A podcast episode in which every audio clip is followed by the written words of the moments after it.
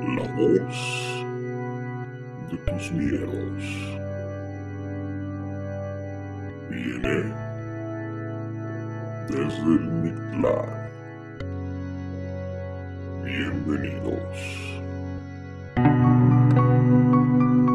Y bueno amigos, sean ustedes bienvenidos a una nueva edición de Desde el Mictlán. Estoy aquí con mi amigo el Doc. Lick, ¿cómo se encuentra usted? Bien, bien Doc, aquí todavía con la contingencia del COVID, pero bueno, estamos tratando de salir poco a poco. Los invitamos a que no salgan de sus casas todavía, estamos en fase 2. Pero bueno, estamos tratando de sobrevivir a esto. Así es, y mientras tanto nosotros encontramos nuevos medios para llevar hasta ustedes más material. Podemos ahora contar con la tecnología de que no tenemos que estar juntos, amigos. Desde el, el más allá nos estamos comunicando, el Lick y yo, y como les pusimos en la publicación del día lunes, estamos grabando nuevamente juntos. Y aquí estamos, Lick, para un cuarto capítulo de Desde el Mictlán. Así es, gracias a usted que investigó la, la fórmula para poder con- este, conectarnos eh, vía internet. Ya la pudimos desarrollar, pero muchas gracias por aplicarse y bueno, eh, esperamos que les haya gustado este formato de las cápsulas. En lo personal ah, fue, fue bonito, fue enriquecedor leer las historias que nos mandaron. Este, y bueno, ahí a pesar de que pasaron dos, tres cosillas después, pues fue un, para mí fue un, bonito eh, momento y esperamos ya ahora sí regresar a las a los programas. Eh, no, no vamos a estar juntos, esto importan- es importante recalcarlo, vamos a estar a distancia, pero vamos a regresar al formato original. Así es, vamos a seguir con los episodios. Las cápsulas fueron buenas mientras duraron. Y amigos, por favor, manténganse en sus casas para que nos puedan seguir escuchando por estos medios digitales. No queremos comunicarnos con ustedes por medio de runas, ouijas o demás. Por favor, manténganse vivos cuidando, por favor. y cuídense. Entonces, y cuiden a sus seres queridos. Si no lo hacen por ustedes, háganlo por sus seres queridos. Y bueno, les recordamos nuestras redes sociales. En Facebook e Instagram nos encuentran como desde el Mictlán. En Spotify, en YouTube y estrenando nueva plataforma. Llegamos. Correcto. Es correcto. Hemos llegado, estamos muy contentos amigos de que ya estamos en Apple Podcast, ya tenemos una nueva forma de llegar hasta ustedes, hacerlo más accesible.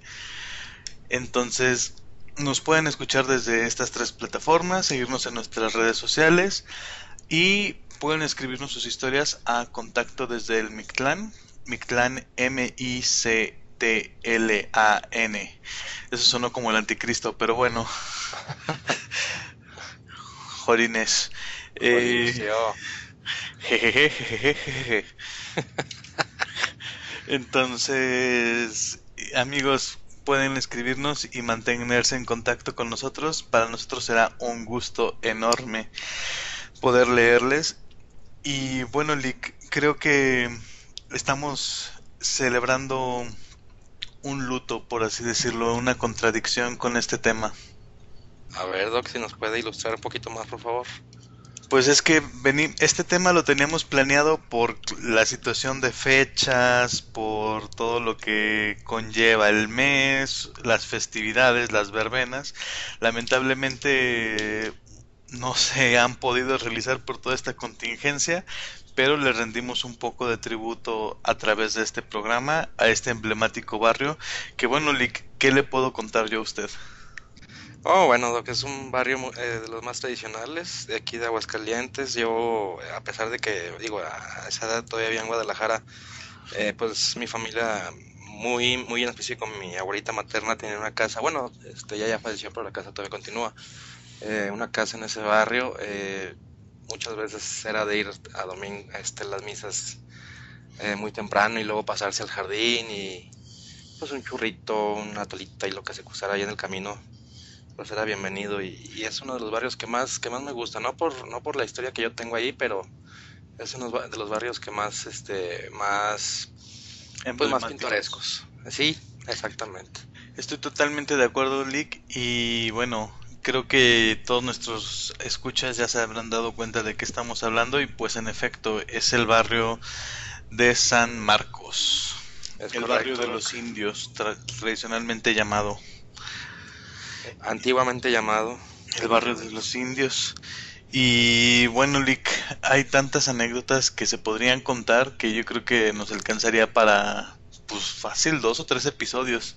Fácil, unos tres mínimo. Unos tres, pero en esta ocasión, amigos, les traemos algo de lo más raro, de lo que casi no se cuenta y que creo que son cosas que de verdad vale la pena conservar. Como siempre lo hemos dicho, a nosotros nos, nos motiva el hacer este podcast más que por la fama, es el charlar entre amigos y compartirles con compartir con ustedes estas historias un poco peculiares, raras, que no son las típicas de siempre.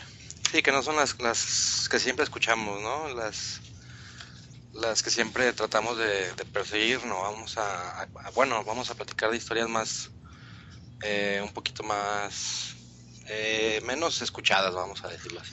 Estoy totalmente de acuerdo, Lick. Y en este caso, pues, ¿qué sería de Aguascalientes sin la ganadería, Lick? Yo Para creo que yo creo que este lugar del que vamos a hablar en sí maneja ya una historia, pero eso ya lo hablan los historiadores y es la Plaza de Toros San Marcos o la Plaza Chiquita o la Plaza Viejita, como le llaman, que se encuentra ahí en la calle J. Correa. Y bueno, ella tiene la historia, y esto es verídico, esto no es leyenda, ni mito, ni nada, de que fue construida en tiempo, tiempo récord de cinco meses o de un mes, algo así, ¿no, Lick? Corrígeme. Ahí sí, ahí sí le fallaría, amigo, que ahí sí no, como no soy muy taurino, sí me gusta, pero no soy No, yo fui taurino en, mis, en mis buenos años, sin embargo, ahora ya respetamos un poquito más la vida y hemos hecho conciencia. Amigos, por favor, no maltraten a los animales. Entonces, spot patrocinado por Petco. Eh, Petco, patrocínanos. popeta. O PETA o cualquiera. Entonces, esta historia leak tiene que ver con algo que ya es tradicional en el barrio de San Marcos, que es la plaza, pero también los tesoros. Es correcto, mi doc. Entonces cuentan que frente a la plaza de San Marcos vivía un comerciante que pues por aquellas épocas, hay que decirlo, ser comerciante era gente de lana.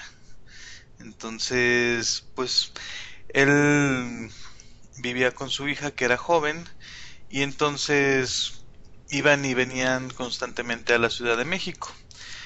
Todo esto sucedió cuando de pronto sucedió un hecho histórico que marcó la vida de Aguascalientes de forma dramática, muy muy dramática y que fue la revolución. Y bueno, los historiadores hablan de que primero llegaron los villistas, se armó una revuelta, la gente los, los recibió primero a los villistas muy bien pensando que pues si no los recibían se podía armar un despapalle. Es correcto, mucha mucha precaución. Sí, entonces la gente en lugar de verlos feo, pues dijo ni modo, hay que atenderlos bien y aunque Y, que se- y esperar lo mejor. sí, pues porque si ya conocían la fama de que había sucedido en Zacatecas, que habían hecho un desastre de la ciudad, entonces fueron muy bien recibidos y pero también generó mucha incertidumbre toda esta cuestión.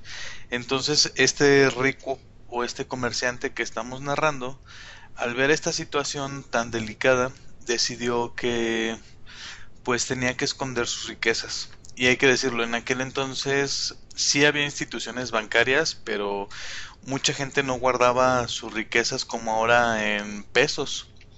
Había muchos que guardaban sus riquezas en joyas, En especie, podemos decirlo, en plata, oro, joyas. Exacto. Exacto, exacto. El efectivo no era tan usado en esos ayeres. No, y estamos hablando de un México que si hoy nuestra moneda fluctúa, en aquel entonces fluctuaba más. Un poquito más, si es correcto también eso. Y decir más que nada también que cada, por lo general en aquellos, en aquellos años cada estado tenía su propio banco, entonces no era lo mismo un peso, Hidrocálido que un peso de la Ciudad de México. era- es, es, este, Correcto. es correcto la afirmación, mi doc. Entonces, pues él decide armar su baúl y habla con, con la gente de su confianza. Le dice, ¿saben qué? Váyanse lejos de la plaza de toros y armen un relajo. Necesito que vayan y armen un buen Una distracción. hijo. una distracción para que toda la gente se vaya y se acumule allá y yo pueda entonces hacer mis negocios acá. Y así fue, su gente fue y armó una trifulca, todos corrieron y él eligió una jacaranda que se encontraba en la plaza de, de toros y entonces le dijo, entonces ahí decidió enterrar su baúl con todo su dinero y tranquilamente cuando todo el relajo estaba aquí en la ciudad, él decidió irse a la Ciudad de México. Ya en la Ciudad de México comprometió y casó a su hija con un hombre de, buena familia que le daba un, un buen apellido y más que un buen apellido, pues un buen futuro. Y él siempre le recordaba a su hija y le decía que no olvidara que bajo aquella jacaranda se encontraba su tesoro. Entonces pasaron los años y el hombre ya nunca regresó a Aguascalientes, enfermó y murió. Y su hija, después de su fallecimiento, vino a Aguascalientes y llevó a recorrer a su familia por todos los lugares que eran de su, pues sí, de su frecuencia o de su de su recuerdo. Fueron al templo, caminaron por el jardín, como usted mencionaba, Lick, y una noche decidieron realizar su ronda para buscar y encontrar el tesoro y dicen que ella se sentó afuera de la banca del, de la plaza a llorar amargamente pues la jacaranda ya no existía Ya no estaba. así es entonces ella perdió su jacaranda perdió más bien perdió como dirían lástima Margarito se quedó sin tesoro y dicen que aún continúa enterrado. Si alguien tiene contactos que nos dejen entrar y buscar el tesoro, amigos, no duden en escribirnos. Con mucho gusto, yo tengo palas, con poco consigo unos picos y nos vamos, ¿cómo no? Claro que sí, como no, yo tengo un detector de metales, no se crean, eso no lo tengo, pero lo podemos conseguir. ¿Cómo no? ¿Cómo no? Se puede rentar. Y amigos, pues, ¿cuántas veces no hemos escuchado estas historias acerca de tesoros que dejan alguna marca y pues se pierde la marca? Yo creo que era el problema, ¿no, Lick? De no tener así como más especificaciones. No, pues es que era, era parte de la, de la vida, aparte el, el temor de esta, de esta persona a que su tesoro fuera, pues, eh, robado y, y que él, eh, que se quedara sin, sin fondos, pues es, lo hace uno a veces cometer ciertas, eh, pues, locuras, vamos a llamarlo así. Eh, y bueno, mire, doctor, eh, ahí como no- nota al pie, yo me, yo me sabía una variación de la, de la misma este, que era el, que el tesoro estaba enterrado en la parte nororiente del, del Del jardín. jardín. Ah, bueno, es que esa también e- es otra variante, sí, tiene toda la razón. Pero esa es la donde el hombre se queda sin habla, ¿no? Y ya no puede transmitir su secreto de dónde, la, de dónde lo escondió. Es, es que, bueno, hay, hay varias historias ahí que Es que San Marcos es famoso por tesoros, o sea, es- está rodeado de tesoros, eso sí. Y digo no nada más por las bellas mujeres que van a bailar a la feria, pero Pero sí, sí, o sea, hablando materialmente, materialmente y económicamente sí se habla de muchos tesoros. Exacto, y sí es, es, bueno, ahí tiene muchas variaciones esa, esa leyenda, que yo pienso que puede ser la misma, nada más con una variación. Exacto, pues es que puede ser el mismo y de hecho otra cosa por lo que yo he caído en cuenta que se volvió fam- famoso o far, yo iba a decir famoso, famoso el barrio de San Marcos es el hecho de que era un barrio de mercaderes, como que primero fue el barrio de indígenas y después se llenó de mucho mercader, de mucho Sí, pues, comerciante. por la, ahora sí que por la ubicación estratégica que tenía, Así es, Lick. Le daba mucha, mucha plusvalía a ese, a ese, a ese tipo de terrenos. Es y bueno, correcto. recordar que el, que el mismo, el propio templo de San Marcos es una joya arquitectónica del estado de Aguascalientes, entonces Así es. Es tiene un, muchos plus. ah, exacto, y hay casas muy, muy bonitas. Muy, muy bonitas a sus alrededores. Pero Lick, usted tiene una historia que contarnos. Sí, Doc, de- aquí de lo que estuve de San Marcos, como dice. bien- Hablando del templo. Este, eh, una historia que a mí en lo particular me, me llamó la atención y que no es tan, tan famosa o tan sonada aquí en, aquí en las mismas leyendas que han, que han transmitido a través del radio diferentes medios. eh, es eh, la que le dicen el aparecido de Chambergo. Ah, caray, ¿qué es eso del chambergo? Eso me, eso me Eh, interesa. Chambergo para los eh, re- eh, podescuchas que no que no que no saben qué significa o qué es, es- era un sombrero que se usaba eh, eh, en la, en la- ay se me olvidó la, la época una disculpa En la Este, época colonial. eh, creo que sí. Em, pero bueno, eh, para no darles datos erróneos eh, y darles una pequeña descripción, si ustedes alguna vez han, han visto eh, alguna película de Tintán, o bueno, más bien la película de Tintán donde eh, sale de, de los tres mosqueteros, creo, este, él, usa, él- él usa un, un sombrero de ese tipo. Es un sombrero que tiene como un dobladillo en la parte derecha posterior y la parte de enfrente es la que proporciona la sombra. Y a ese tipo de sombrero se le llama chambergo. Tiene como una Oh, coronita ya. ahí muy, muy alta y, y algunos lo usaban con, hasta con pluma. Ahí este me voy a dar la tarea de, de subirles una, Una foto al Instagram y al Facebook. una, una imagen de, de un sombrero de chamergo para que se dé una, una idea.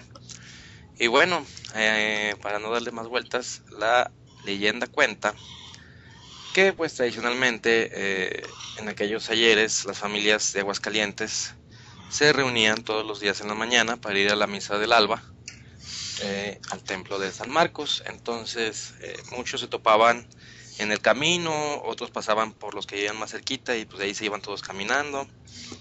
Entonces cuenta la leyenda que uno de estos personajes eh, de estas familias empezó a atender a su hija, la más pequeña, enfermita, al grado de que ya no iba a misa y su mamá se, se iba con ella para poderla cuidar.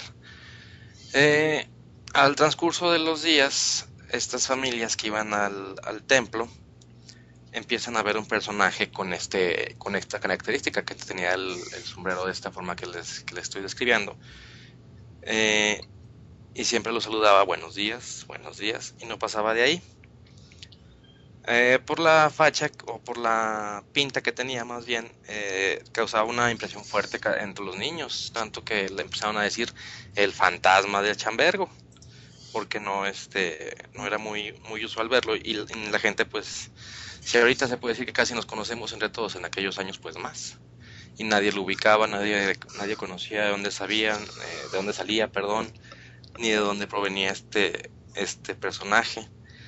Eh, un día eh, cuando las familias estaban pues muy asustadas ya no querían ir a misa porque vean- veían a este personaje uno de los jefes de familia le pregunta que quién es y de dónde es y qué es lo que busca. Eh, este personaje, sin contestar a las preguntas antes mencionadas, solamente le, le responde o le pregunta, pues, con otra. o, eh, Responde con una pregunta. es correcto, gracias, Doc. Em, que si él tenía una hija pequeña enferma, que si él lo llevaba, él lo iba a curar a la, a la niña. Entonces eh, no hizo caso, le dijo que no, muchas gracias. Con permiso, buenas tardes. Este, y le pidió que no se volviera a, este, A presentar. a presentar por esos, por esos caminos, ¿no? Entonces, eh, llega el mes de noviembre y este, este personaje lo vuelven a increpar que porque se, se, volvió- se seguía apareciendo y les dijo que ya no lo iba a hacer. Entonces un día llegaron, eh, regresaron de misa estas familias y se encontraron con que el hombre estaba dentro de la casa. El, el dueño o el, o el jefe de familia increpó al extraño y este solo le, le contestó que era eh, su deseo era curar a la niña nada más, no quería hacer ningún daño. ningún mal. Este se fue con la niña, estuvo en su cuarto. eh, no sé específicamente qué fue lo que, lo que le hizo porque no, no encontré mayor información. Este, pero bueno, nada más estuvo con ella un, un breve momento y este, después salió del cuarto y desapareció. Desapareció sin dejar rastro, sin pedir nada a cambio, sin, sin más ni más. Desapareció y se fue en el aire.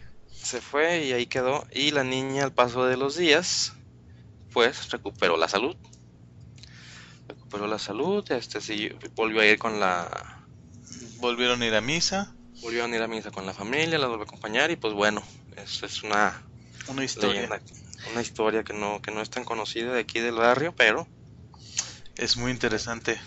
sí. Y a decir verdad, Lick, bueno, hay varias, vari- hay mejor dicho, hay variaciones de esta historia.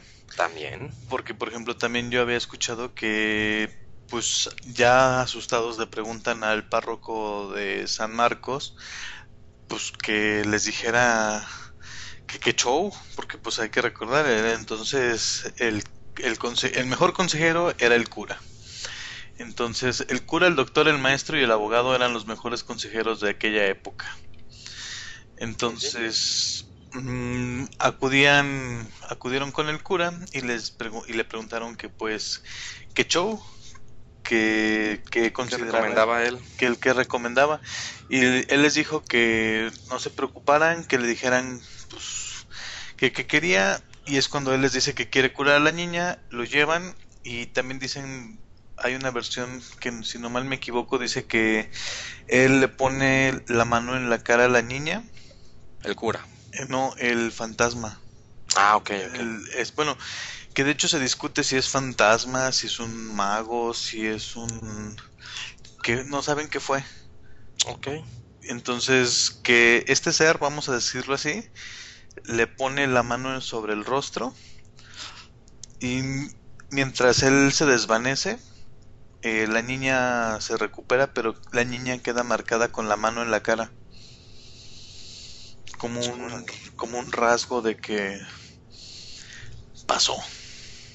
De De que que, estuvo ahí, de que la curó. de que la curó. Entonces, a mí se me hace muy, muy interesante. Entonces, y por eso es lo que le digo, o sea, creo que también parte de lo que se me hizo muy padre de esta historia es que normalmente escuchamos historias de que el fantasma, que el diablo, que la bruja y otra O vez cosas el- negativas. o que el- Sí, sí, sí. El fantasma que viene a robarse tu, tu alma o el, fantasma que te va a lastimar y te va a hacer y te va a asustar. no, no, no, casi es muy, es muy em, raro escuchar historias positivas de algún aparecido. Y pues este fantasma, como bien lo dijo, ni pidió misas. y es lo que yo le digo, se me hace como curiosito o, o extraño el hecho de que apareciera y no pidió nada a cambio. Es, es también a mí lo que me movió, esa como las ganas de no tener este fin de lucro, eh, porque bueno, en otros casos eh, le hubiera eh, hecho o pedido un cambio, ¿no? De, eh, pues yo te curo a la niña y tú me dices una misa, o vas y llevas esto, o vas y este, o me preparas algo, no sé, cualquier cosa, ¿no? Algún Sí, o, o te la el- curo, el- pero a, las, a los 15 años me la llevo. Ahí también, Que también es luego la que se escucha, ¿no? también el, el alma a cambio de la salud. Exacto. Así es, Lick. Y pues no muy lejos del templo de San Marcos hay una calle que en sus buenos tiempos se llamó Carrillo Puerto y hacía esquina con la calle Democracia. Y estas calles de ahí del templo de San Marcos no son ni más ni menos que la calle eh, Eduardo J. Correa y la Manuel M. Ponce.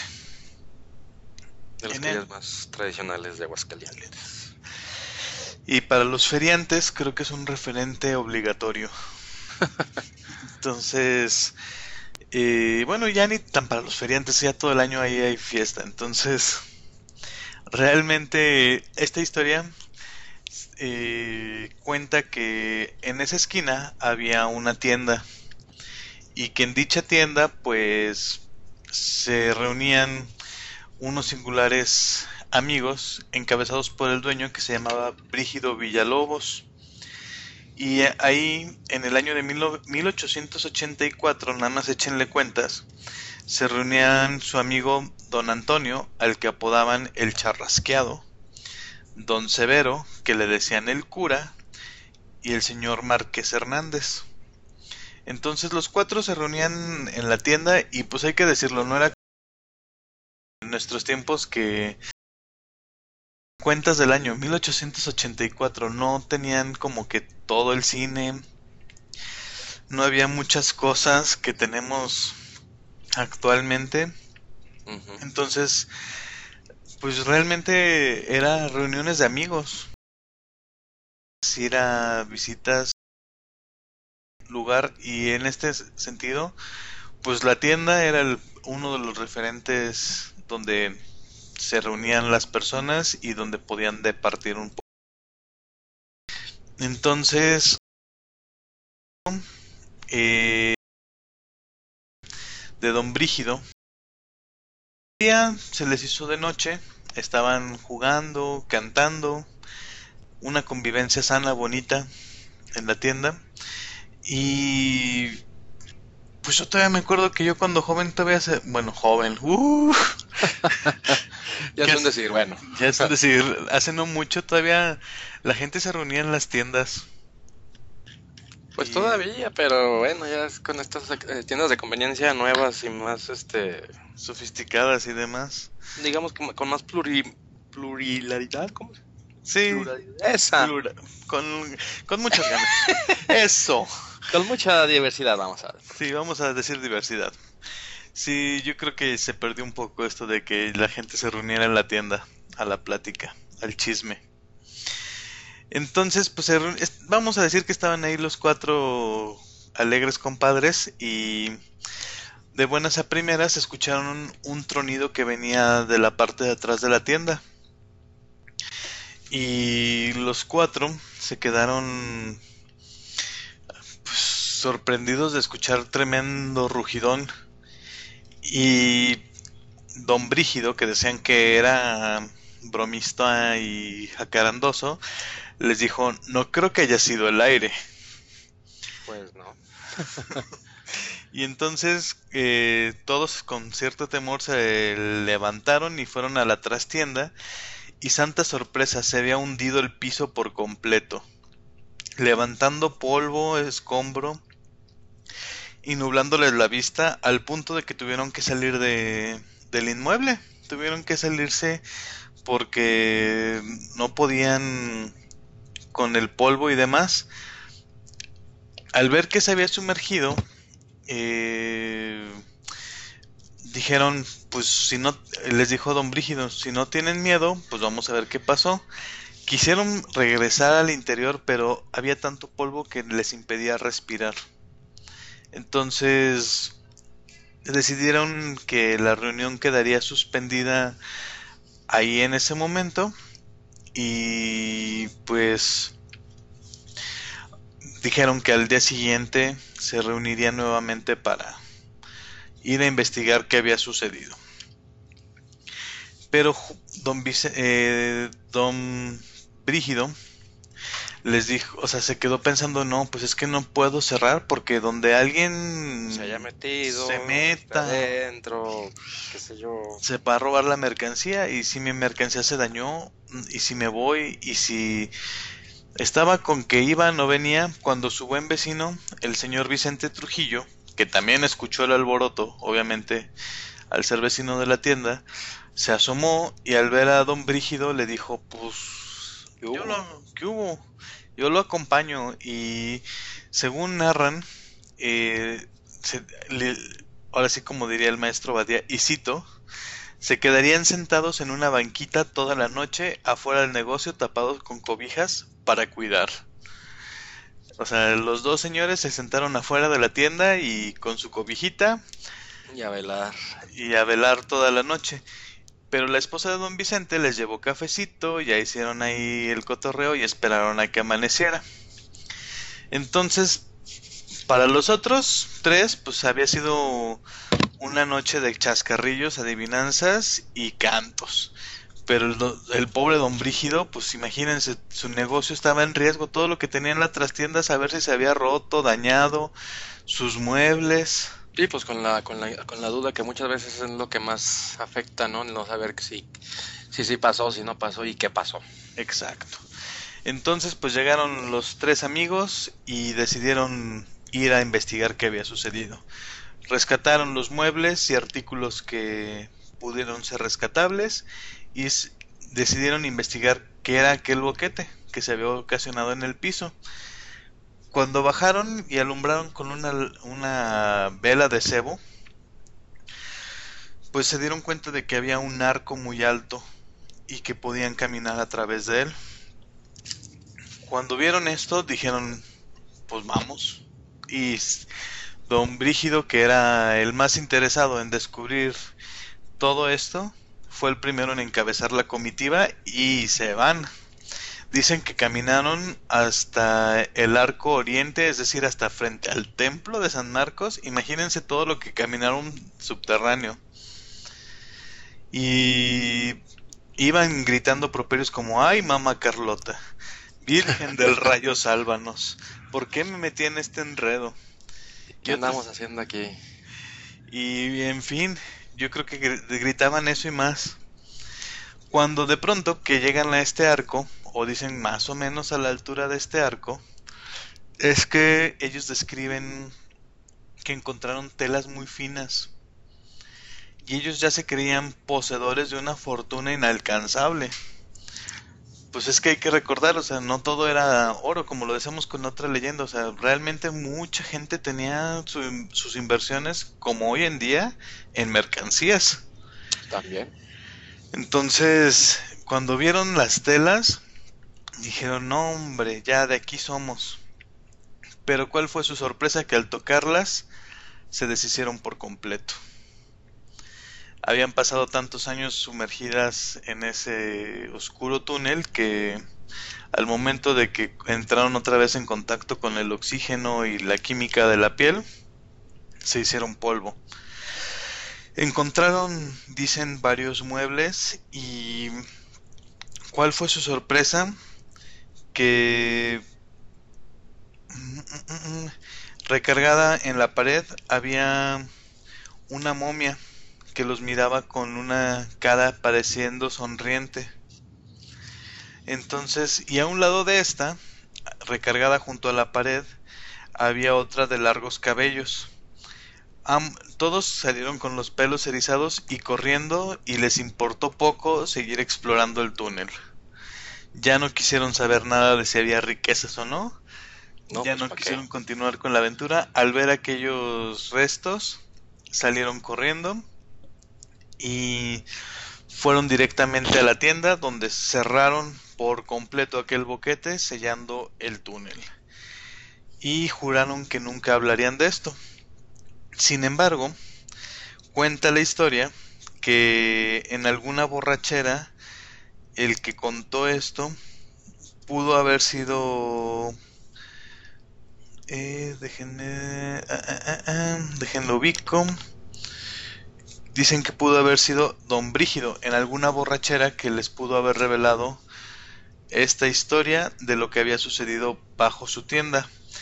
Y es así amigos que bueno pues muchos hablan de estos túneles que dicen que van a San Diego que unen los templos Y eso ya lo habíamos este, medio tocado en, en En el- programas anteriores, este, de, de, la- de los mentados túneles de Juan Chávez, ¿no? Que, que al final de cuentas, pues no, en realidad pues no son túneles, son simplemente, acueductos sí, cavernas antiguas nada más.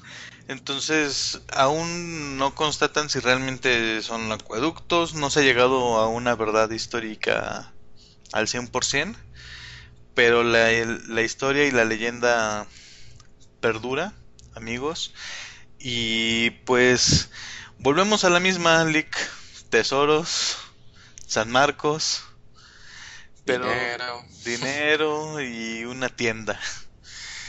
Y otra vez un mercader, ¿no? Entonces, pero a mí lo que me llamó la atención de esta, de esta historia es que apareciera una momia y digo, no es extraño porque hay que recordar que todo el atrio de San Marcos, pues anteriormente donde ahora es el jardín, era el cementerio. Y que incluso... Exactamente, el cementerio de los indios. El cementerio de los indios. Incluso cuando hablábamos del barrio de Triana, les decíamos que entre el barrio de Triana y San Marcos se discutían quién era el que iba a ocasionar el apocalipsis, porque según los de Triana, cuando el Cristo Negro tuviera los dos brazos iguales, dejaría, ese sería, empezaría el fin del mundo, y según los de San Marcos dicen que cuando la feria empezara en un sábado de gloria y se bailara en el jardín, también se iba a hundir el jardín y empezaría el fin de los tiempos. Entonces, amigos, por favor, no vayan a bailar al jardín de San Marcos, menos en estos tiempos. Y bueno, ya pasó el sábado de gloria, o sea que ya nos salvamos este año. Este año ya estamos safe. ya pasó. Así es amigos, y estas son las historias que les queríamos compartir en esta ocasión sobre lo que conocemos un poquito de lo mucho que hay. Yo creo que nos podríamos aventar, les decimos otros dos capítulos de San Marcos, como cada uno de los barrios que hemos venido tocando, Lick, pero sin duda alguna creo que hemos contado lo más emblemático o lo más extraño. También es parte de lo, pues de lo tradicional, ¿no? De lo, como dijo usted, de lo emblemático, de lo que más se conoce y ubica uno de aquí de la ciudad. Así es, Lick. Y pues con esto creo que cerramos la parte del capítulo oficial, pero pasamos a nuestra cápsula tan gustada y tan querida por ustedes. Así es, amigos. Y venga de ahí, mi doc. Ahí empieza cápsula. Entra el intro. Intro. Ta ta ta ta ta ta ta ta. Y este, pues bueno, le corto. Regresamos 3, 2, 1. Así es amigos, estamos de manteles largos en esta sección de voces del Mictlán. Es correcto. Y bueno, ya les había eh, comentado, bueno, que tenemos una parte muy especial en esta sección porque una muy querida amiga a la que le mando un gran saludo eh, hasta la Ciudad de México. Ella nos ha compartido este relato que van a escuchar a continuación. Por primera vez en Desde el Mictlán tenemos la dicha de que alguien nos comparta su historia de viva voz y se las vamos a transmitir, Lick. Así es, correcto. En esta nueva sección, bueno, tenemos la colaboración de una eh, de una amiga suya. Muchas gracias por, por ayudarnos, de verdad. Y vamos a tratar de también de, que si ustedes tienen algo similar, pues bueno, con mucho gusto nos lo pueden mandar y, y le estaremos dando salida. Así es, si no les gustan nuestras voces, si creen que no lo contamos tan chido como ustedes lo cuentan, si no le ponemos el feeling con el que ustedes lo contarían, no se preocupen, nos lo pueden mandar en un audio y nosotros nos encargamos de que salgan sus voces y tengan vida aquí en el programa. Sí, queremos integrarlos, que sean parte de, esta comunidad que estamos formando y ahí vamos poco a poquito. Eh, y bueno, qué mejor forma de integrarse que ustedes eh, hagan sus, sus, cápsulas, sus propios comentarios, si gustan también. Y aquí les estaremos dando un espacio para que, para que convivan con nosotros. Así es, Lick. Entonces los dejamos con esta historia.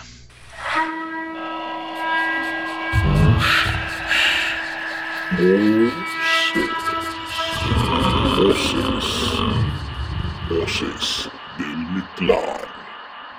Cuéntanos. Hola amigos desde el clan, es un gusto saludarlos. En esta ocasión les voy a contar parte de mi historia. Me da mucho gusto que tengan este espacio abierto para que la gente se anime a ser parte de este proyecto. Em, en mi caso es algo de lo que yo no había hablado anteriormente o que me había abierto a hablarlo de esta manera, solamente con gente conocida y de mucha confianza lo hacía. Sin embargo, es un proyecto que me atrapó y me fascinó y que mejor que colaborar con, con lo que es mi historia. tengo un sinfín de historias paranormales que contarles. Espero más adelante se dé esa oportunidad de, hacerlo una por una. Pero me gustaría empezar como fue que se, se fue dando todo, ¿no? O sea, cómo te vas dando cuenta que, que tienes esa facilidad, esa parte de, de poder eh, ser tan susceptible ante estas energías. Entonces, pues todo empezó en mi caso desde, desde que era niña. Antes de ir de lleno con lo que es mi historia, me gustaría mucho compartirles la parte de familiar, porque es que se cree que somos a lo que le llaman algo así como mente abierta. En, por ejemplo, un caso que es muy, muy, muy cercano es, por ejemplo, mi papá. Tiene esa facilidad eh, de tener predicciones. A él se le representan en forma de sueños, pero no son como predicciones que, por ejemplo, le digan, ah, mira, va a pasar esto tal día, tal hora, tal fecha. No. Eh, son un sinfín de elementos que se le presentan, que cada uno representa eh, ciertas cosas, no sé si me explico, en el que hay que fijarse en todos los detalles, en qué representa cada uno. Normalmente lo que él llega a predecir en este caso son, son catástrofes naturales, por ejemplo, atentados. El más reciente fue cuando tuvo la oportunidad de predecir lo que ahorita tenemos eh, y es un tema muy sonado que es la pandemia, lo del coronavirus, él tuvo esa oportunidad. Pero como les digo, son elementos que, que se ven en sueños y que uno debe tener la habilidad para poder interpretar cada uno de ellos.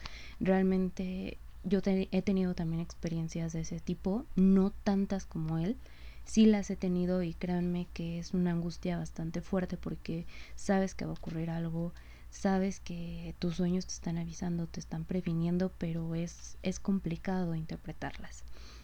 Eh, ¿A qué voy con esto? Mi papá practica una religión, eh, a lo mejor y muchos la han escuchado, a lo mejor muchos saben más o menos de qué se trata. Em, la religión se llama eh, Trinitario Espiritualista Mariano, si no me equivoco. Em, es en donde como lo dice, te, te centras ¿no? en, en, el espíritu y ellos creen mucho en la parte de la reencarnación y se cree que hay personas que tienen habilidades, en este caso mi papá tiene las habilidades curativas y así las personas van desarrollando diferentes. No quiero adentrarme tanto en este tema porque eh, sí desconozco bastante. Eh, soy una persona que no sigue ninguna religión ni la practica y no quiero involucrar otros temas, pero es como un, pre de porque lo que les voy a seguir contando. Eh, continuando, yo estoy eh, bautizada por esa religión, de hecho tengo otro nombre en esa religión, eh, y cuando me bautizaron, la persona que lo hizo, lo único que dijo fue que yo iba a ser testigo de la palabra de Dios.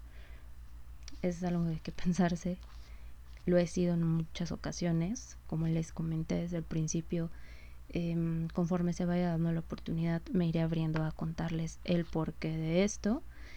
Eh, y bueno, pues así comienza, que se le dice mente abierta, y yo recuerdo muy bien, cuando era muy pequeña, que les gustaría, tendría como, híjole, yo creo que de 4 a 5 años más o menos, que fue una edad, una, una, sí, una edad pues en la que ya te empiezas a dar cuenta de muchas cosas, ya empiezas a estar más despierto, en el que sí, ya, ya estás más activo, ¿no?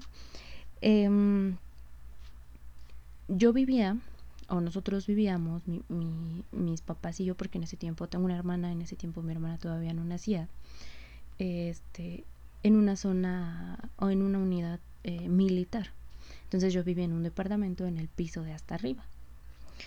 Y recuerdo perfectamente que todo empezaba en la noche. La noche es, es, me encanta la noche, pero es algo que también me causa eh, mucha intriga, ¿saben? El, el hecho de la oscuridad y todo eso para mí es complicada. porque Yo recuerdo que yo no podía dormir si no tenía un...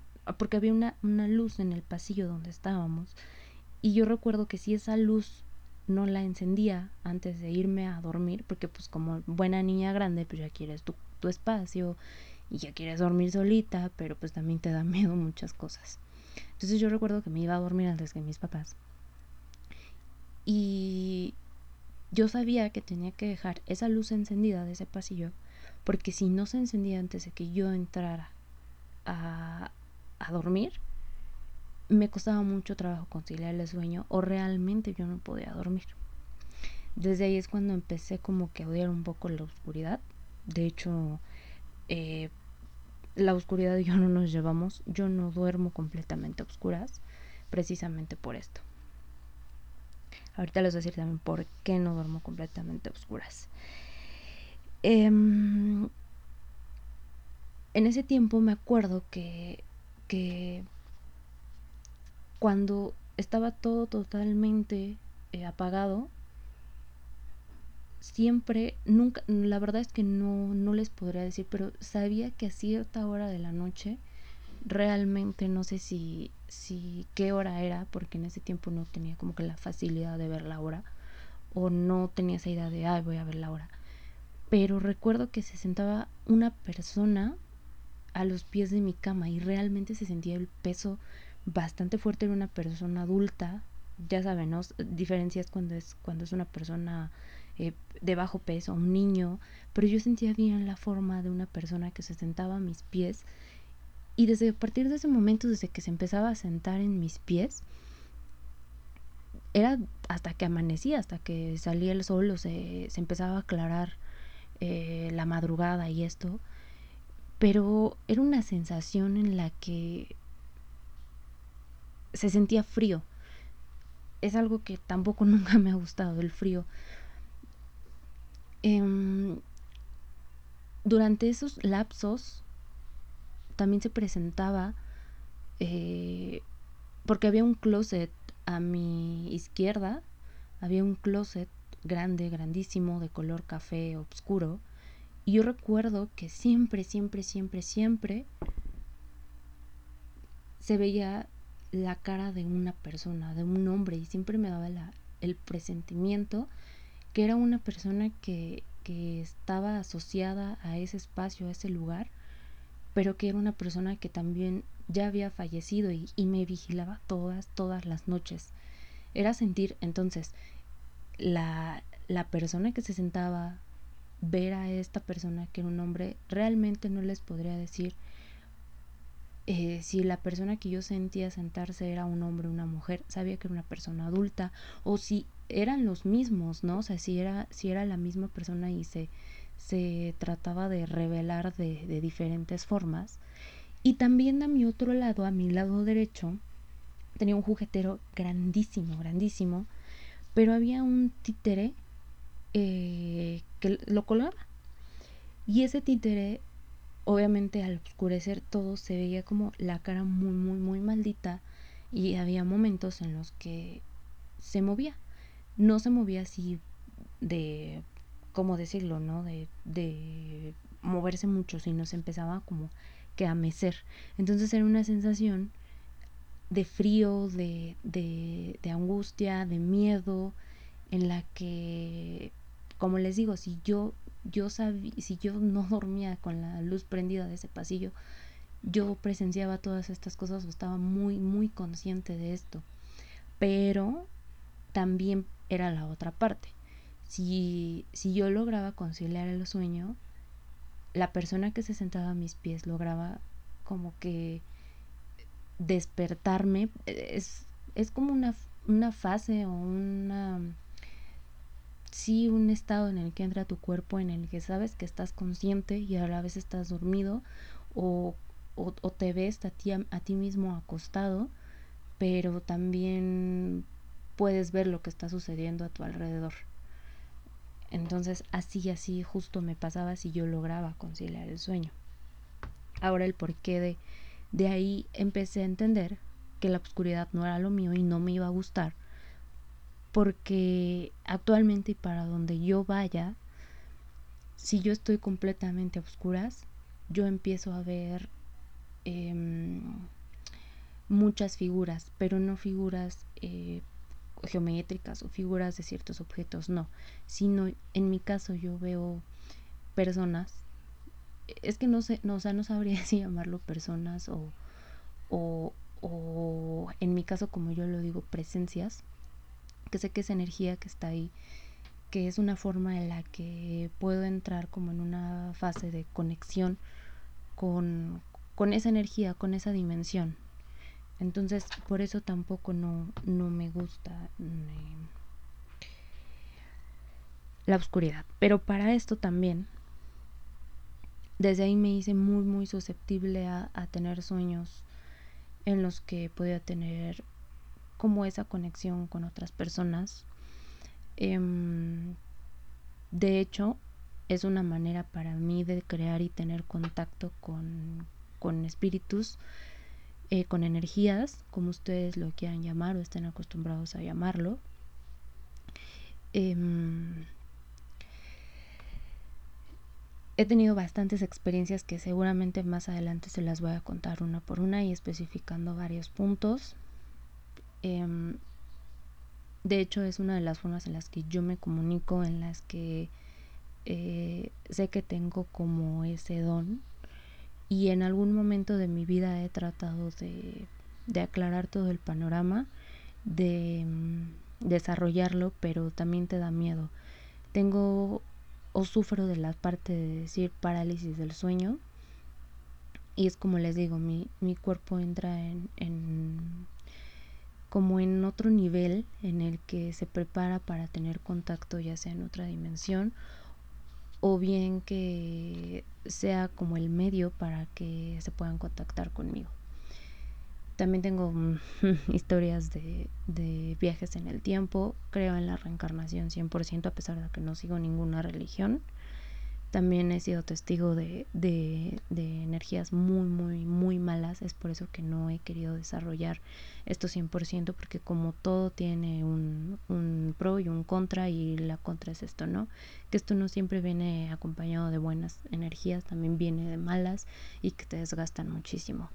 También he tenido contacto con, con brujas, con demonios. He viajado a través del tiempo eh, he tenido, como les he dicho, predicciones. O a veces simplemente estoy en un lugar, en el que sea, y es a veces ver de reojo y decir, ay, hay alguien parado. Eh, la gente que me conoce 100% le ha pasado. Eh, esta tarde, eh, sin duda, tuve otro contacto hace rato. Este, bueno, hay muchas formas en las que las energías se pueden contactar, se pueden em, buscar el medio de, comunicación y, y, es real, o sea, existe, es muy real y, y bueno, dado esto, soy una persona que con todo esto no puedo estar en funerales, no puedo estar en iglesias tanto tiempo, en panteones, y a pesar de que es un tema que me fascina y me encanta, el hecho de que yo, por ejemplo, ahorita les esté hablando de esto es también preparar y abrir mi, mi mente a recordar a todo esto y que me empiezo a debilitar muchísimo. Como les digo, igual en, en ciertos lugares no puedo estar. He visto más cosas. Eh, Día de Muertos es una época que me encanta, pero que también me aterra precisamente por esto, porque hay más energías, hay más eh, sí, más, más espíritus que quieren hacer contacto, que buscan ayuda, que buscan luz. Y bueno, es un tema bastante extenso que más adelante les, les lo profundizaremos más con mis amigos desde el Mictlán. Gracias por la oportunidad, gracias por este espacio y que vengan todos los éxitos amigos. Así es amigos, estamos ya de regreso después de escuchar esta historia de mi querida amiga. Te mandamos un fuerte abrazo hasta allá, hasta donde te encuentras. De verdad, consideramos que le pusiste mucho amor a tu narración y eso lo agradecemos infinitamente. Se nota que te gusta el tema, que... Oh, sí, la verdad estuvo muy, muy bonita. bueno, eh, le reconozco mucho la, la, intención, se ve que lo hizo con calidad, con, con, ganas de hacerlo y reconociéndole también que tiene un tono de voz, un timbre de voz muy particular, muy bonito, muy, muy ad hoc para este tipo de, de relatos, ¿no? Así es, Lick. Y pues, ¿qué decir de sus historias? Creo que yo entiendo esa parte de la sensibilidad que se va desarrollando y que ocasiona miedo, que genera estas dos partes. Ya lo, hablaba con ella cuando me compartió sus vivencias y como ya lo he dicho, va a seguir compartiendo con nosotros. Yo también los invito amigos, si ustedes ya mandaron una y quieren seguir participando, adelante, no vamos a restringirle aquí a nadie la participación. No, claro que no. Entonces, eh, sea, siéntanse libres, eso es Voces del Mi Clan, son todos sus comentarios, todo lo que ustedes quieran hacernos llegar.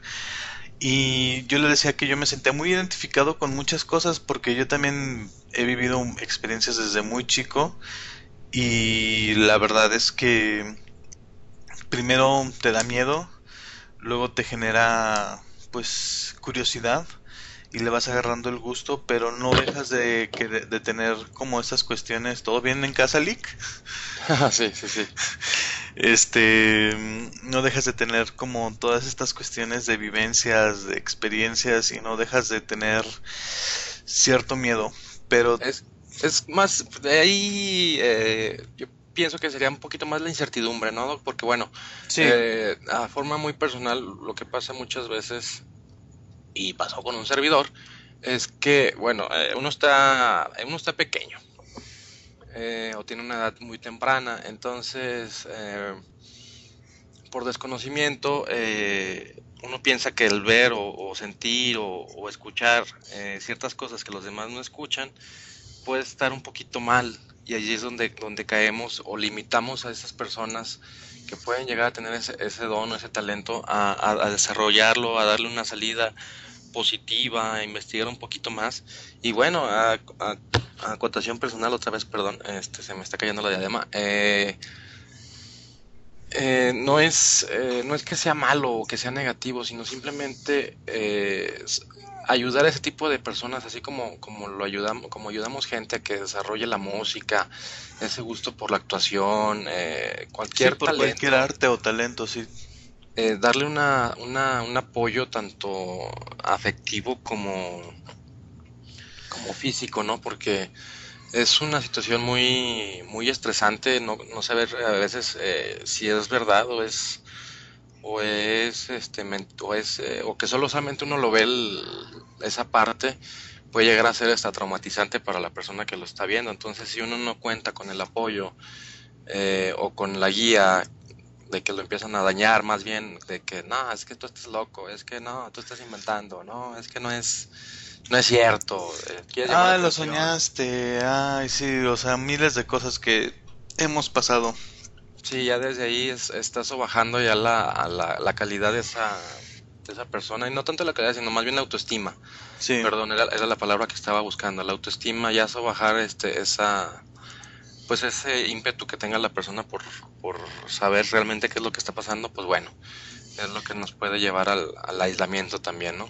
Así es, Lick, y por eso siempre les decimos, por favor, si ustedes necesitan una palabra, un consejo, algo, es, no somos expertos, si necesitan simplemente ser escuchados, aquí a nadie le vamos a juzgar, este es su espacio, esto lo hacemos por y para ustedes, entonces siéntanse con la completa y total libertad de que pueden hablar con nosotros y no va y no vamos a decir sus nombres ni vamos a publicarlos ni vamos no a vamos a sí no los vamos a evidenciar. Entonces amigos eh, yo creo que esto es muy rico. Seguimos esperando contar con todas sus historias. Amiga mía muchísimas gracias por compartirnos esto tan personal para ti. Te lo Muchas agradezco gracias. infinitamente. Y Muchas gracias. continuando con los agradecimientos eh, ya no lo hemos dicho pero lo vuelvo a repetir, tenemos un agradecimiento muy especial a Luis Miguel Aguilar que nos ha proporcionado el tema o la pista que ustedes han estado escuchando al inicio, al final y en estas ocasiones que hemos tenido que poner música, la pista de fondo que se escucha.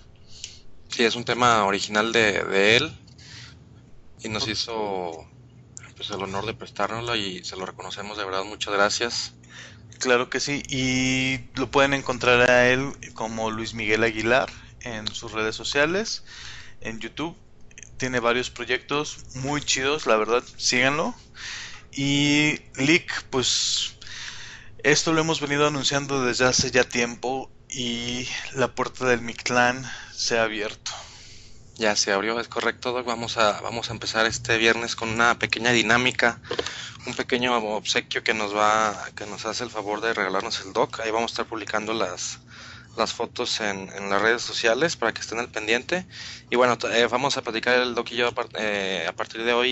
Y este, bueno, ya lo venimos platicando, pero vamos a definir un poquito más eh, los parámetros para que se puedan hacer este, acreedores a este pequeño detalle que nos consiguió el Doc. Muy bonito, muy particular, muy singular, porque yo no, no había visto de este estilo y de esos materiales con este con esa definición, ¿no? La verdad. Ya lo verán, es algo que es de mi colección. Dato curioso, tengo colección de calaveras. Si alguno de ustedes quiere donar calaveras a su servidor, son bien recibidas para la colección. En dibujos, eh, todas las técnicas, todo es bien recibido. Y una de estas piezas yo la dono con mucho cariño para ustedes, mis queridos amigos mictlaneros. Así que así es, Lick. Ya lo estamos platicando, ya lo estamos llevando, definiendo. El viernes van a ver la foto triunfal de este pequeño artículo con mucho cariño para todos ustedes. Vamos a ver las bases del concurso, pero estén muy atentos. Sí, por favor, estén al pendiente de las redes. Eh, y también cabe mencionar que, bueno, si, si el ganador fuera, eh, que, no se, que no se localiza aquí en, la- en el estado o en la ciudad de Aguascalientes, este, el envío sería a cargo del ganador. Así es.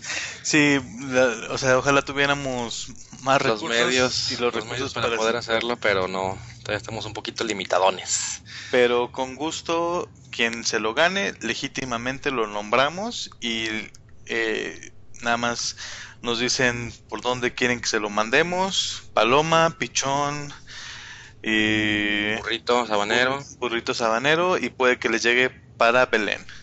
Entonces, amigos, ha sido un gusto nuevamente poder regresar a estos episodios con usted, Click.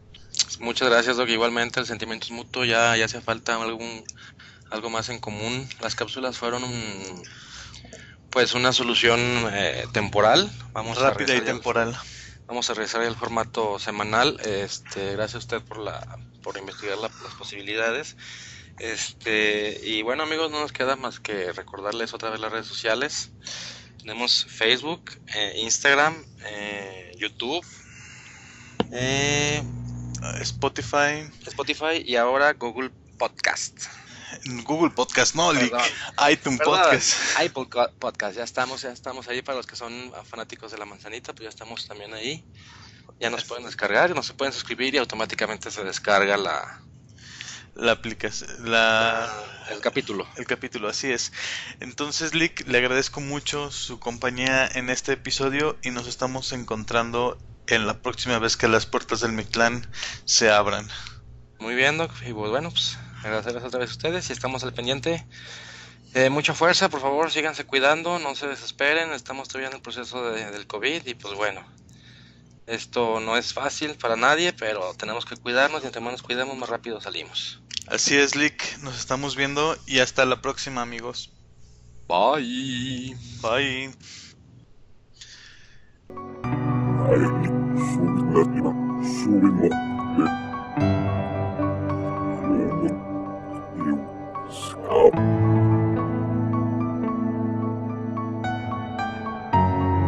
Hasta luego.